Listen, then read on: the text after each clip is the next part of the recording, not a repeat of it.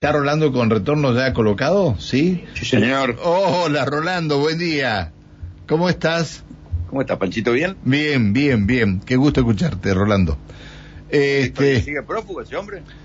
Eh, pero fue el que manejaba el, el, auto del que dos pibes de 20 años que ayer, que ayer le, le, este, le dieron eh, seis meses de, de, de prisión mientras sigue trabajando la fiscalía y el que manejaba el para que se me el Ford el Ford Focus del cual se paró enfrente de la pareja y dispararon era precisamente el jefe de la banda narco digamos no ah no lo mandó a hacer. No no no sí lo mandó a hacer. Él llevaba él llevaba a los pibes que está bien pero pero estaba ahí mismo. Pero si él iba manejando el auto y se y los pibes se entregaron y el don Cristian Manuel García Lillo el Poca García, que es el jefe de esta banda narco, eh, se escapó. Mira. Claro. igual esos milagros los tienen, están en toda la Argentina. ¿eh? No, sí, bueno, está bien, está bien, pero a ver, que la, que, que la gente de Villa Seferino esté en estos momentos, en esta situación, en esta situación, es porque alguien, alguien en alguna fiscalía, en alguna fiscalía, eh, archivó causas o denuncias que llegaron y que nunca fueron este, elevadas para hacer un juicio, ¿no?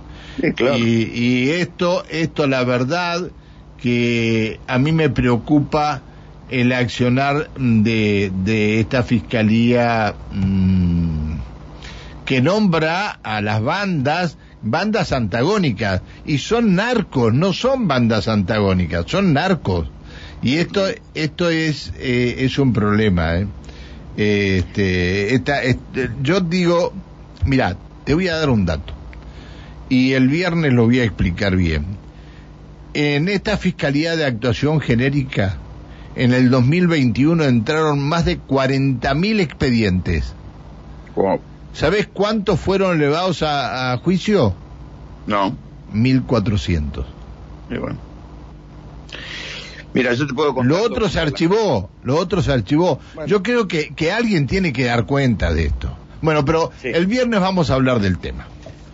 Una de las cosas que te la hago cortita, pero una de las cosas que se descubrió acá en Ciudad de Buenos Aires es que en los casos de las grandes villas, como la 1114 o la 31, los casos de narcotráfico, había que unificarlos en una misma fiscalía, porque si no caían por, por rotación de turno un día había un, una muerte, otro día había un detenido por venta de droga, otro día había, habían encontrado un auto con cinco panes de cocaína y se iban mandando a diferentes lugares.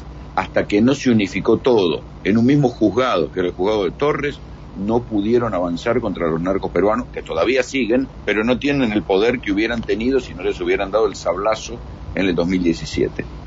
No, o sea no, que hay que unificar. Esto, esto es, este, a ver, eh, esta fiscal eh, le manda a decir al instructor judicial de la comisaría tercera que le diga al comisario que patrulle más en la zona de frecuentes tiroteos. Una claro. falta de criterio y de compromiso de, de esta fiscalía terrible, terrible. Pero eh, vamos a hablarlo el viernes. Bueno, una falta de compromiso, en serio, en serio. Esto no puede ser, no puede ser. No quiero pensar que haya algunas causas este, que aquí en, en, en, esto, en estos enfrentamientos, que haya algunas denuncias que estén archivadas. No quiero pensar eso, porque si no vamos a, tener una muy mala relación. Bueno, eh, vayamos a, a, lo nuestro en el día de hoy, porque no quiero llenar la cabeza a usted que tiene noticias importantes de Buenos Aires. Yo tengo eh, importante de la vida cotidiana. Vamos a hacer una Bien. Un asombro, vamos sí, a poner el asombro. Sí, vamos. ¿Cuánto, ¿A cuánto pensás que subió la canasta navideña? Promedio. La, yo te, voy a, te puedo decir algo. No hace mucho tiempo atrás, a ver si viene, a, a ver si lo recuerdo bien. No hace mucho tiempo atrás, eh, acá tenemos eh, este, eh, la asociación que nuclea a los comercios de, de Neuquén que se llama CIPAN y emitió un, un, este, un comunicado al observatorio de, este, de Asipan, emitió un comunicado que en el 2021 eh, el costo de la canasta navideña con respecto, es decir, 20 productos más o menos lo que tenía la canasta navideña, había aumentado entre un 48 y un 50% respecto del 2020. Acá, por lo menos el relevamiento que hace Héctor Polino, Consumidores Libres, que es interesante porque siempre releva los mismos productos, sí, que no hay variación. La canasta navideña extendida, o sea, 24 productos que incluyen asado y pollo para parrilla, 64% en un año. 63,83. Pero después, eh, fíjate esto, un supermercado, digamos, que es el, la canasta más económica de la línea Disco Plaza Bea, aumentó un 147%, es una canasta de seis productos. La, la intermedia aumentó un 124% y la premium aumentó un 90%. Conclusión, las cosas en porcentaje aumenta más las cosas que consume la gente más pobre. Qué, qué paradoja, ¿no? Sí, sí. Después la, la canasta navideña de Coto aumentó un 84 y la canasta navideña de Carrefour, que también tiene varias líneas, aumentó un 65, un 70 y un 67%. Pero en promedio, digo, la, que está en promedio, esta que es la, extendida, 64%. Es, es, guita, porque digo, está 20 puntos arriba de la inflación. Cuando la desagregas, ves los, las cosas incomprensibles de la Argentina, digamos, ¿por qué la lata de durazno, ¿sí? ¿por qué la lata de durazno aumenta un 90% en la Argentina? Claro. Eh, sí, pero... Si, los duranos son de acá. El pero, de acá. Bueno, pero eh, bueno, entonces eh, nosotros tendríamos que tener las peras gratis y las manzanas gratis. Es verdad. Eh, pero las tendríamos que tener gratis, te digo por qué, porque eh, hay muchos que no pudieron este, eh, mandarlas o, exportarlas y hay otros que las dejaron que se cayeran y, y las llevaron a los bins y salieron a venderlas a, a dos mangos cuando en el supermercado estaba a, no sé, el precio no recuerdo, pero eh, es una situación complicada. Yo te digo algo, de acuerdo a lo que dice ahora sí me trajo, eh, me trajeron de la producción el, sondeo eh, de la canasta navideña 2021.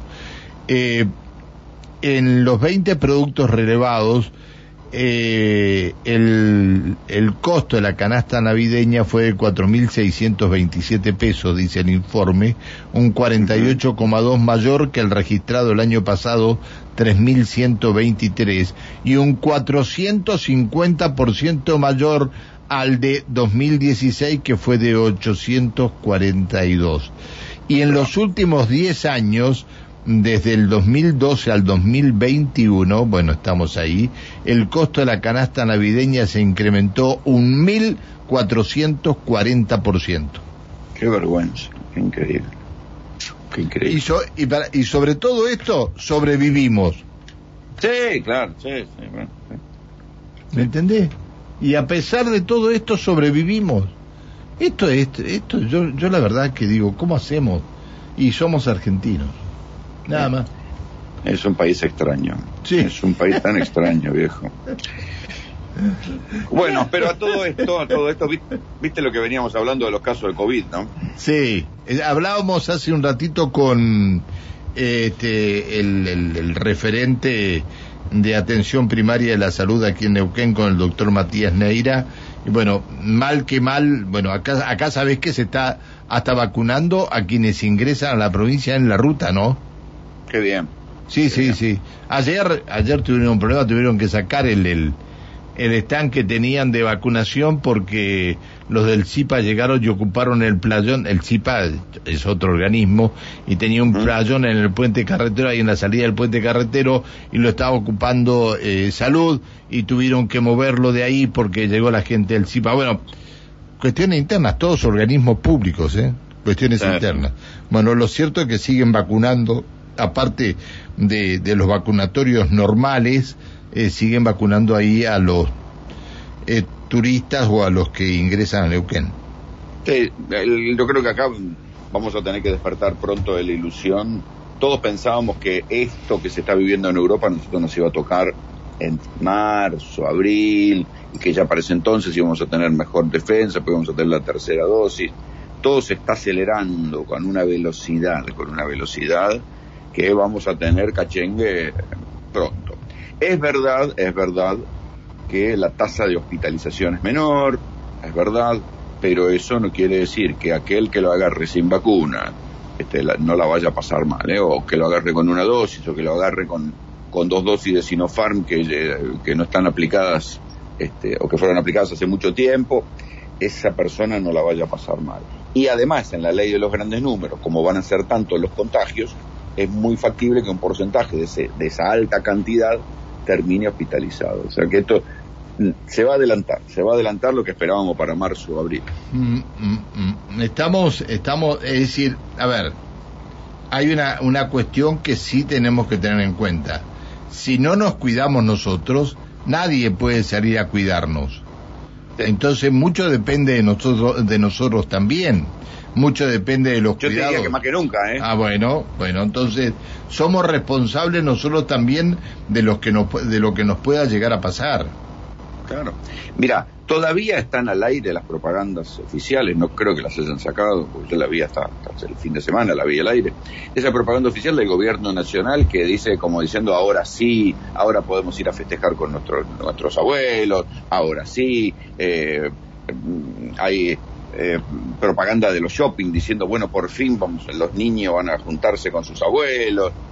Y otra vez, este, nadie lo está diciendo oficialmente, pero yo diría que la recomendación personal que te hacen los médicos es cuidado en la fiesta, si vas a festejar que sea al aire libre, tené cuidado, porque los eventos masivos, las cosas en lugares cerrados, los restaurantes en lugares cerrados, nadie te lo dice, pero cuando te quieras acordar van a ser los focos de contagio. Che, te digo algo, en San Martín de los Andes ha sido una de las primeras ciudades turísticas que han adoptado terrazas y que están haciendo terrazas para tener al aire libre a los que vayan a los bares, a los que vayan a los... Uno, uno de los primeros lugares en el país que adoptó terrazas y están construyendo terrazas.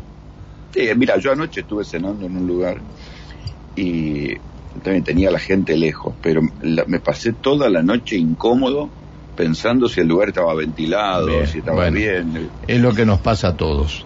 Bueno, eh, Rolando, eh, 757. Vos tenés, vos tenés obligaciones que cumplir y yo tengo que, eh, que, tener todo listo para que el servicio informativo. Te agradezco, nos encontramos mañana.